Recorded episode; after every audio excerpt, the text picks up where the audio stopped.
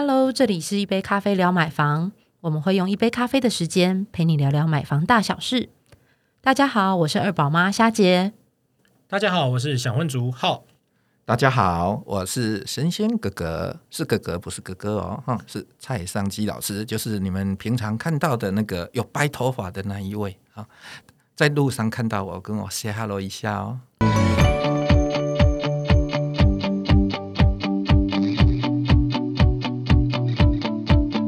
好，那我们今天还是要来跟老师先聊一下那个是。二零二二年的房市趋势啦。哈那之前其实有看到老师受访啊，有提到就是说，那二零二二年是台湾房价可能会开始走跌，那甚至会有抛售潮，然后带动房价趋势犹如洪水那个溃堤，然后还夹带土石流。是。那不知道说这样子的一个现象啊，或者是是。那个走势，会是什么原因呢？哦，虾姐刚刚一说了，听众朋友听到那个洪水患难溃堤夹带土石流，就知道那恐怖啊，啊那会把房子摧毁，就是等于在摧毁房地产。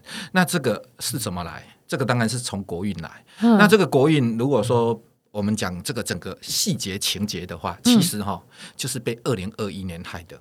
哎、哦怎么说？哎怎么说呢嗯？二零二一年从五月疫情开始之后，台湾嗯压下来。对，哦，呃其实五月那段时间啊、房地产很萧条，嗯因为疫情嘛，哦，啊，对对对大家不出门，呃，没有办法看没办法看房。但是疫情压下来之后，哇，嗯不得了了！整个五月过后，四个字叫群魔乱舞。哦，啊那其实呃，这一个群魔乱舞，嗯呃，这四个字啊，就是呃，我在二零年的年底，嗯也就是二零年底到呃二一的年初，那时候、呃，媒体会访问一些房地产。对啊，那时候呃，我就预测二零二一年的房地产，如果我们台湾没有疫情，或者疫情没有限制到我们所有民众外出的自由，嗯啊那么房地产等于没有天敌，没有天敌哦，哦没有天敌就是什么呢？就是连央行打房嗯都无法奏效。的确，央行也有很多打房的政策哈。对啊，呃，打房是我们说的啦，人家央行说那是啊，哎，这调控了，调控，稍微控制哎，一下市场制一下，对对对，防止房地产过热。好，那我们只要就讲大房，干不罗戏 啊。好，那呃那时候当然就是只是年初而已啦。这个嗯房地产会群魔乱舞吗？乱涨一通，而且这个四个字群魔乱舞，四个字乱涨一通。的确，呃，过了五月份之后，那个疫情压下来之后，哇，不得了，整个房地产涨得真的是叫三个字叫不像话。啊、那这个不像话这种现象，你涨的尺度额度太超过的话，嗯。那会自食恶果，嗯，叫自噬，就是吞噬的噬。自己吃自己啊，嘿啊，就像在对练瑜伽，可以自己吃自己。啊 那呃，媒体也报道，我也曾经看到，哎，什么连屏东旁边离岛的小琉球也涨了，哦 媒体是有这么报道。然后听说连金门马祖都涨了，哦哦对，啊，那时候我也预测，二零二一年的房地产很怪，嗯，就是蛋黄不涨。嗯以前我们的概念，好、就是 location location location，、嗯地段地段地段。对，然后房地产要买就是要选蛋黄，不要选蛋白。嗯啊，蛋壳不能吃的东西谁买啊？嗯对不对？买来呃当不毛之地来给那个鸡拉屎，对不对？那哪知道这种不毛之地竟然也涨了。这哦个这个我呃非常能够了解，因为我嗯。呃我我们在公司，我除了说呃制作 podcast 节目之外，我也长期在看我们呃买买气的状态。的确，那就如老师说的，我们那个金门啊，想说，哎哎，金门应该大家买房的比例很低吧？那什么最近就是以前可能大概一个月数字比较少的预约看屋，是。但是后来今年大概七八月之后吧哎，都是过往的两倍。是啊，那个买气量是过往的两倍，而且只是说虽然相对六都来讲它也是小啦，对啊，是啊。但是你就会觉得，是诶，怎么好像不一样？连金门都在看，对，连金门都在看呢。就就比例来讲嗯，哈、当然就是量呃量当然不能比，但是我们要从比例嗯。哦，那个比例当然是呃很吓人啊。如果说它比例的量加一倍，哦，那等于就是它的整个市场的趋势，它是反映出很嗯。很热的现象。嗯。那我们所知道我们的概念，还有包括事实现象，其实金门人都是跑去厦门买房，啊，金门跑去厦门，因为他小山头嘛，台台湾人跑很方便。对对对对。隔隔过去的话就是厦门，所以哎金门人他们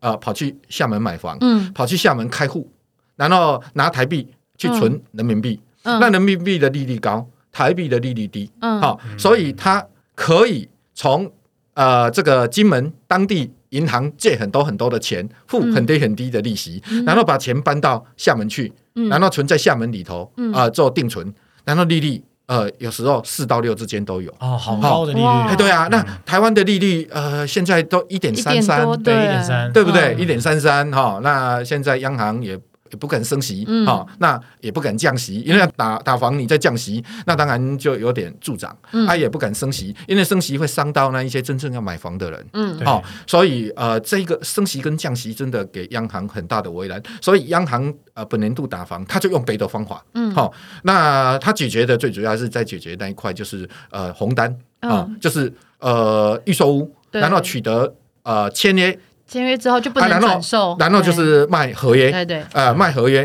那因为他卖合约的话，他还没经过银行贷款，嗯。好、然后他也还没拿到所有权状，那他就做转手交易，嗯。那就把价格垫上去。那其实这个获利非常大，怎么大呢？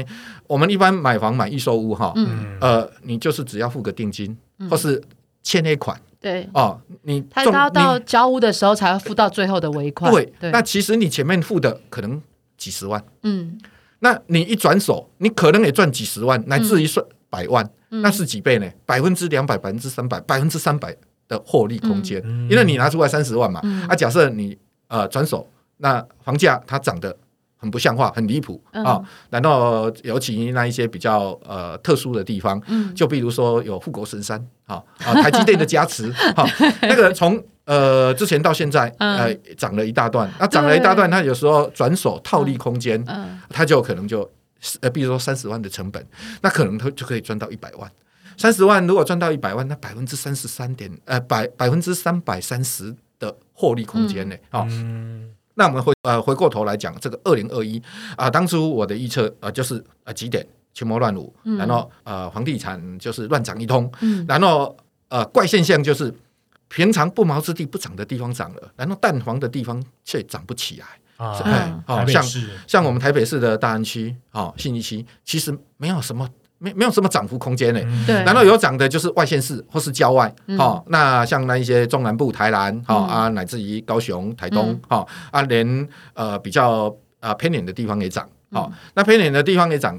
那如果说从经过这么一年来，我们去把它做检讨，嗯它为什么这么涨啊？预预测是一个现象啊，这个现象到底是什么样的呃整个过程细节去拉抬的嗯啊？当然呃有。国运的趋势产生那个能量，就自然会产生那个行为。啊那一些行为当然是有一些呃具体的模式啊、具体的模式就是比如说呃一些郊外的地区或是外县市中南部，嗯。因为它房价还处在低的基期，哦。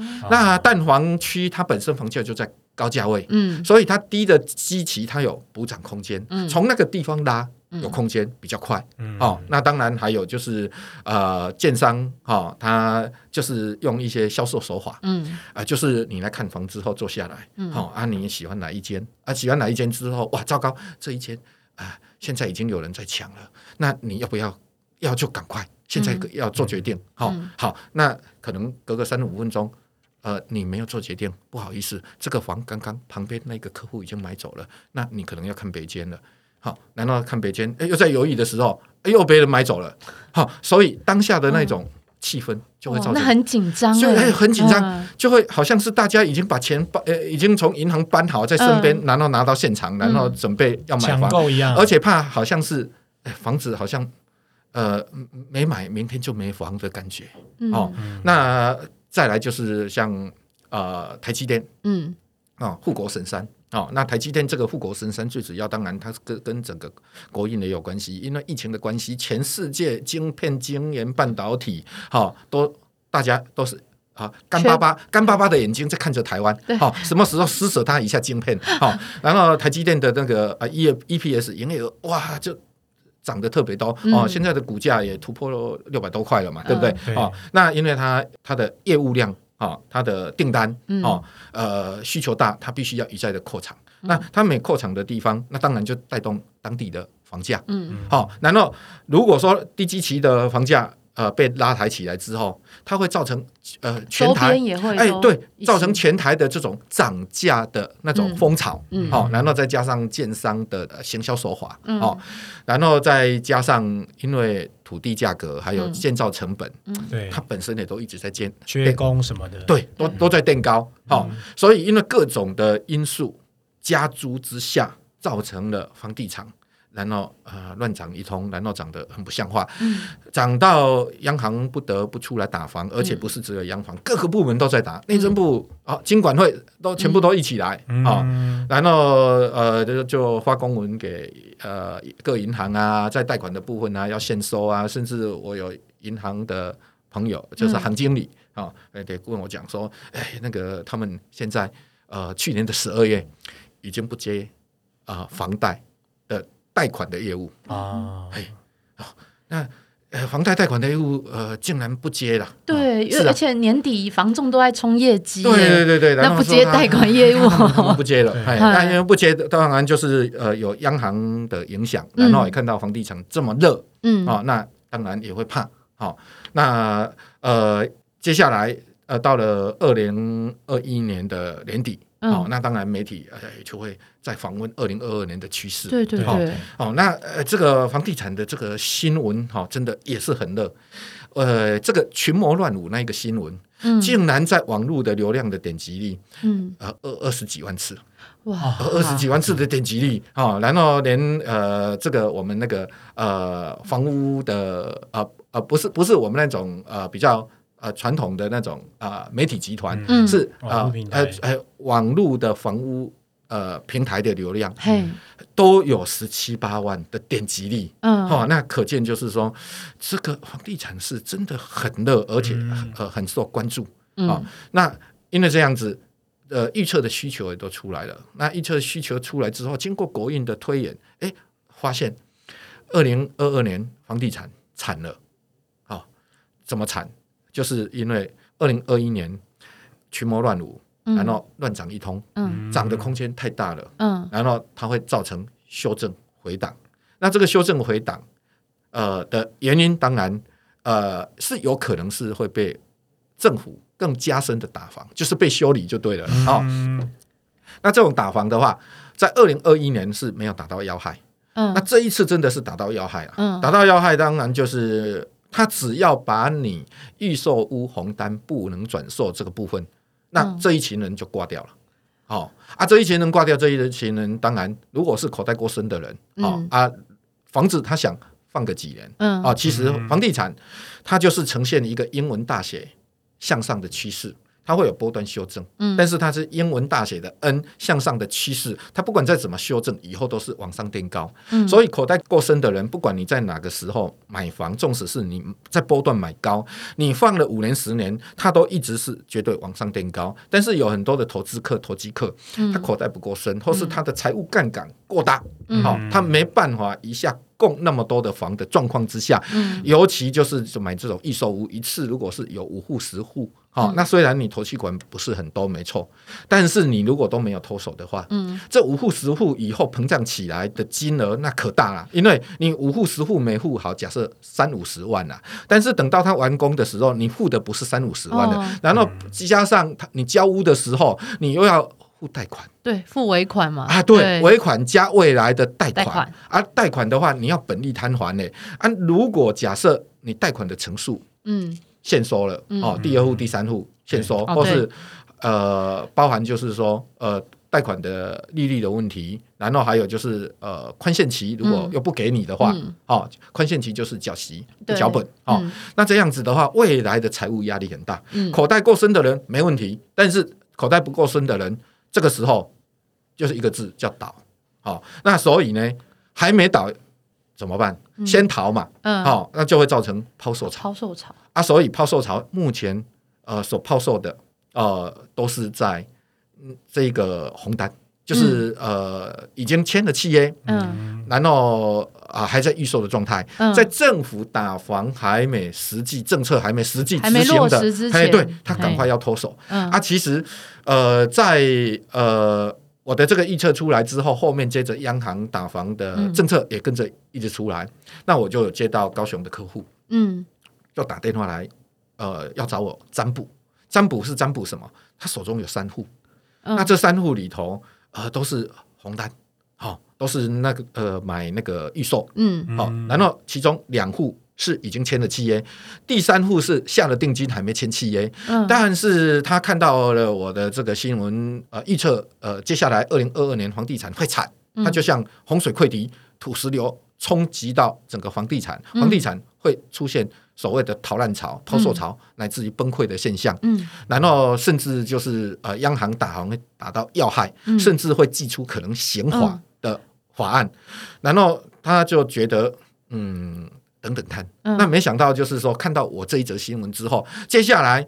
呃，隔天之后又看到央行打房的政策的新闻也出来了真的打到他的要害了，嗯。就是呃禁止。哦，禁止红禁止转售，红单转售，对，哇，他就真的着急了。嗯，好，然后他就开始呃有自己有嗅到有警觉到这三户，他算算自己的能力，算算自己的数字，他可能没办法全部留。嗯。如果全部留的话，未来就是刚刚我们所讲的，哈、会有一些财务杠杆的压力。嗯。所以他就想说，三户里面把它留两户，嗯。一户把它卖掉。啊。嗯。但是三户都是上上之选啊，三户都是在高雄，都是一户是在这个呃美术馆。哦，啊。好地哎段对对，呢啊，，一户是在爱十河，六，爱河呃博尔博哦博附近附近那个地方哈，嗯。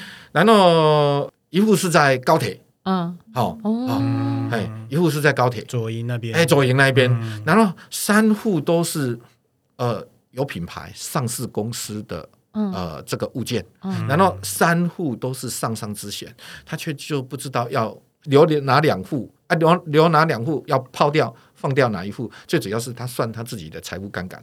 那我现在呃举例这个，不是在讲他呃这个占卜的内容，然后要留哪一户的这样的故事，呃，我要去表达的就是说，他为什么需要来占卜？因为他慌了。嗯啊因为他知道惨了，嗯他知道他不抛的时候，他未来可能会被嘎到，会被修理到。嗯好，所以他不得不去做这个保留跟呃抛售的这样的现象。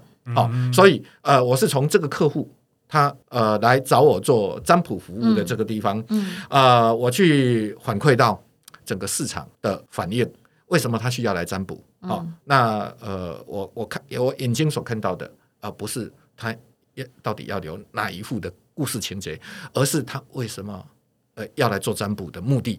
嗯好、就是他慌了，他知道惨了，他知道这下打下去的话，温系哎。哦，嗯。然后呃，后来他就呃有的答案之后啊，他就赶快去做一个处理。啊，所以这个抛售潮，嘿。呃，这个逃命潮，其实在二零二一年的年年底就已经呈现了。陆续嗯是。然后真正的这个法案一出来之后，那当然啊、影响的就会更大。嗯。啊，所以现在呃开始就已经在默默的跑，默默的跑，就是只要能够赚钱，赚多赚少都没关系，嗯乃至于不赚钱，好、啊，能抛掉的他们就赶快抛。如果是能赚到一点点不抛，或是乃至于呃，就是可能卖不掉，然后成本呃转售，如果再不抛的话，恐怕到时候那个政策真的一落实下来的时候，甚至乃至于可能寄出文字狱啊、嗯就是你如果有。过度的不实的广告会判刑法的问题、一下来的时候，哇，这个时候这个整个建商、中介业乃至于投资客、投机客，全部会全面真的受灾殃。好、然后相对的，这也可能又会造成房地产业者这一些从业人员的离职潮，因为到时候不景气，哦，嗯呃，或者就是房地产不好的时候嗯啊，它可能也会造成这个业界的离职潮。但是虽然呃我的预测呃有洪水泛滥造成的土石流去冲击，去影响到二零二二年的房地产，但是房地产不至于嗯。不至于崩盘，嗯。好、它会造成逃命潮，嗯。好、然后它会造成抛售潮，嗯。好、那呃，交易量我想应该也也不会有什么太大问题啦。啊。如果是那个量一直有维系着的话，嗯。好、至少就是说它跌不会跌得太深啦，跌得太深就是怕连交易量都没有，嗯。然后你卖没有人买，然后你价格也要一直往下修哈、嗯。那为什么它不会崩盘？是因为土地年年在涨。在涨。建造成本也年年在涨，嗯，好然后这个房地产的趋势，好、只要你这一个国家政治是安定的，没有所谓的动乱问题，嗯。好、那它的房地产绝对保证是一定呈大写的英文的 N 字形，嗯。每个波段的修正之后，然后继续往上垫上去。好，所以就是说，二零二二年它只是一个下修嗯。波段，好往下的一个修正一个过渡时期。所以，如果口袋够深的人，好，你能放你就放着；口袋还不够深的人，啊，会建议你要抛就抛掉。好，那要快，不要等到政策一来的时候，本来可以赚一点点，后来到最后连赚都没得赚。好，那要买房的人呢？嗯。好，这个就很重要了。我正想问，想说，哇，我们很多听众其实都是自助客的小资族啊买家，是是是是是不是应该趁此趁抛售的时候，对进来收一下水刀像像我？就很想要知道说什么是一个好的时机点，我们可以准备进场这样子。是，所以这个呃机会就来了。嗯这个机会等于就是说，二零二二年哈，就是让给这一些小资族，嗯然后真的自要自助的。自助客。那其实，在二零二一年这个群魔乱舞、房地产乱涨一通，基本上哈，大部分都不是自住客啦，都是投资囤房。啊，会比较居多啦。嗯那有一部分当然是自住，自住的那一部分哈，其实是被骗进去的啦。所谓被骗进去的，就是什么呢？看到房地产在涨，会怕没买的时候，嗯它又一直涨上去，那以后要更高的价格买，对啊，因为这样子冲进去啦，啊，或者就是说刚好不小心这个礼拜六就跟老婆去看房。啊，去那个销售中心啊，哪知道人家那边也成交，这边也成交，啊、这个也没房，那个也没房，赶快我就订了一间，好、然后定下去之后就买在高点，好、所以有时候就是被害的，被骗去的，哈、啊，但是二零二二年如果是呃有下来有下修的话，那当然就是给这一些小资族自用族。一个买房的机会。那通常如果房地产在不景气的时候，或是它在下修的时候不好卖的时候，整个市场是在买方的时候，不是在卖方的时候的。好、那通常整年度下来，好、农历七月鬼月，嗯这个时候是啊、最有利的空间，因为你一整年假设如果说状况不太好，那鬼月的时候叫做雪上加霜啊啊。那房地产从业人员，包含建设公司，他们总是要有销售量嘛。嗯对不对？好、那卖的人一直都卖不掉，他也很想卖掉嘛。那到了鬼月的时候，他又可能是大家会忌讳鬼月买房、看房，乃至于成交。嗯好、那他他会冲击到这个房地产的这个呃呃这个销售跟成交啊、业界会冲击到，所以往往那在那个时间价格会比较好谈。那、有有时候急于呃抛售的人，在那个时候空间会比较有，这是一个所谓的常态。嗯但是有一种叫非常态，所谓的非常态就是说，你可能你运气比较好，嗯你在这个时候你就碰到了一个好的物件，而这个物件可能就是卖的人，他可能也愿意合理的价格，市场的价格以下、嗯有空间的卖给你，好、啊，你就不要去等到嗯农历鬼月才要来买，好、因为农历鬼月你那个时候来买，你你能够把握，你能够保证。你有看到你喜欢的房子吗？嗯还有就是说，呃，你在选房的同时，你真正能够选到你要的房吗？嗯哦，可能价格比较优，但是可能房子如果假设物件不是你要的，也没嗯有用。所以你如果说假设有时候就是水到渠成啦，哦，机会来了，哦，你想要的房子它出现了，嗯，它的价格又是在合理以下，嗯，在预算内，对，预算内很适合你的预算内还有就是在这个整个市场的合理的价格以下，哈、嗯。啊，既然在以下，不是在以上，好、那当然你也可能没有没有买贵，好、啊，房地产的整个房子的环况啊、环境各方面都符合你的需求，嗯。那有的时候啊、那你就是要赶快啊、不要错失良机，该买的时候还是要赶快进去买。哦，阿军去买当然就是要有条件，条件就是这个房子到底适不适合你，你有没有喜欢这个房子，是不是你梦寐以求的房，然后它的价格，你的预算是不是都已经是 OK 的？嗯。好、那如果是这样子，就不要去等到农历七月份的啦，嗯。啊啊，不然的话，真的房地产同业真的是会喝西北风。啊。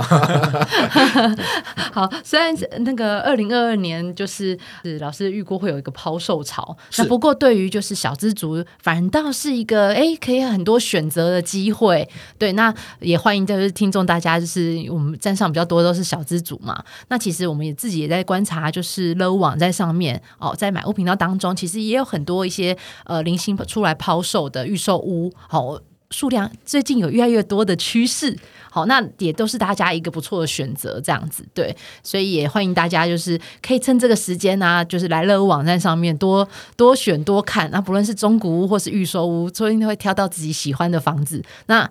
就像刚刚蔡老师说的，是好看到好的房子又适合自己，赶快下手为强。对对，在那二零二二年这对，样，那二零二二年嗯我也补充一点了哈，二零二二年哈，因为呃北斗七星的第五颗星星，哈，我们天上的北斗七星嗯大家都知道哈，对，那在命理又称为九星。嗯所谓的九星就是北斗七星，七颗星旁边还有两颗小星星，就像地球旁边的月球一样。嗯那九颗加起来叫九星，在风水命理里头叫做九运。好、嗯那在二零二二年是第五颗星，它呃对地球的放射能量影响地球的磁场是最强烈的，所以我们在风水命理叫做走第五运。那走第五运又叫做五黄煞当道，所以呃在地球属于呃中亚、东亚跟东南亚这个地方是刚好是带煞。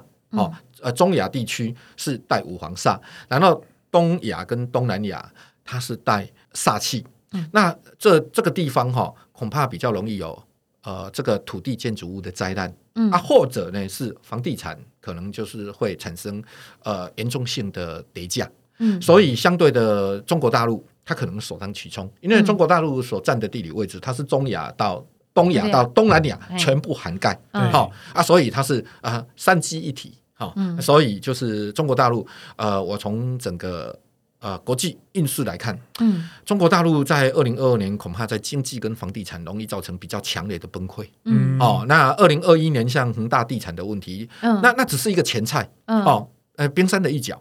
那恐怕二零二二年它会有比较呃大的问题，嗯。然后它所影响的可层面可大。嗯。那房地产如果假设造成一些崩盘或是不好的危机的信息一出来，还没真正崩，它就会造成整个市场的反应。嗯市场的反应它会影响到经济。嗯那同时房地产它有所谓贷款问题，贷款问题又牵扯到金融业。嗯好、那呃，当你金融业受损，有呆账的问题，哦、啊，或者就是房地产呃呃去滚动到经济的问题，嗯。那这个中国大陆又跟台湾只有隔一个台湾海峡，嗯。那台湾又是属于东亚，嗯。哦，那其实呃在房地产方面的运势也、嗯。也是不好，嗯。那所以当中国大陆如果说假设出现经济跟房地产的崩溃，嗯。那会有股牌效应，也会影响到台湾的房地产。哦。哦，因为台湾的房地产看到中国大陆房地产那个样子，哦，会有那种呃这个呃警觉效果，嗯。啊，那种警觉效果当然就是会让房地产呃这个有一个却步的现象，因为毕竟就是二零二一涨太快。嗯。啊，其实中国大陆的房地产也是涨太快，涨太多。嗯。哦，那二零二一年。台湾的房地产就如同以前中国大陆涨太快的那种趋势，它就在二零二零、二零二二造成一个所谓的自食恶果。嗯。哦，那自食恶果，它这种好像就是回力球一样。嗯。哦，呃，这个呃，从二零二一然后去呃回向到二零二二来，那这种现象就是我们刚刚一开场所讲的，它就像洪水累积到一个力量，嗯。然后造成河堤溃堤，嗯。然后强烈的哦动力加速度，哦冲刷下来，然后连土石流都一起带下来，然后把这个呃房屋嗯呃给冲毁。那这个房屋，我们举例就如同是房地产啊，啊，当你被冲毁，就是你房地产市场可能造成啊、这个崩溃的现象。嗯但是台湾崩溃现象是不至于就是说有崩盘的现象，好、嗯可能就是几近崩溃的边缘，但是不会崩盘，不会崩盘是因为呃台湾的状况跟中国大陆还是不一样，嗯，好、因为整个政治环境还有这个疫情也是比较哎，还有疫情的问题，嘿。还有就是人人文文化的问题，哦。还有我们的呃所谓的制度健全的问题。嗯。好、那当然就是说，呃，它可能是出现一个修正。好、嗯。然后房地产因为刚刚所讲到的 N 字形向上啊、嗯然后再加上建造成本、土地成本啊、往上垫的问题，所以就是当有有状况的时候，它可能也是一年啦。嗯哦，它呃比较跟以前不太一样。以前哈、房地产哈、都大概三五年产生一个轮回，嗯旺的时候旺个三五年，嗯惨的时候惨个三五年。嗯但是现在可能形态在改变了，嗯这个形态在改变，就好比就是说以前呃一定是找蛋黄，然后不要蛋白，不要蛋壳。那哪知道二零二一人家连蛋白、蛋壳都也涨，蛋黄嗯反而不涨，那就是跳脱了我们平常概念。好、它已经是跳脱那个正常概念，所以相对的，就是说，我们正常的概念就是大概啊、呃房地产就三五年一个轮回，但是其实呃，最近以来的房地产，它可能很快一年就一个轮回，所以就是跌的话，可能也是二零二二年跌。我觉得这个二零二三，嗯它又会开始好、斩草。没办法除根，嗯春风吹又生。好、先预告，所以有买房计划的人，其实可以考虑二零二二年啊。对，嗯，好，那感谢老师今天到现场来给我们一些不同的见解，然后包括大环境、房市的一些建议，还有对于二零二二还有二零二三的一些大未来的一些趋势。二零二二年，希望大家能够平安顺利、健康，在虎年虎虎生风以外，也要如虎添翼。二零二二年都能够行大运、发大财。好，那我们谢谢老师。今天的内容呢，希望你会喜欢了。那别忘了就是帮我们这集分享出去，那五星推荐。那如果有任何的疑问的话呢，可以上我们粉丝团，相关的资讯我们也会放在资讯栏哦。我们下次聊，拜拜拜。拜。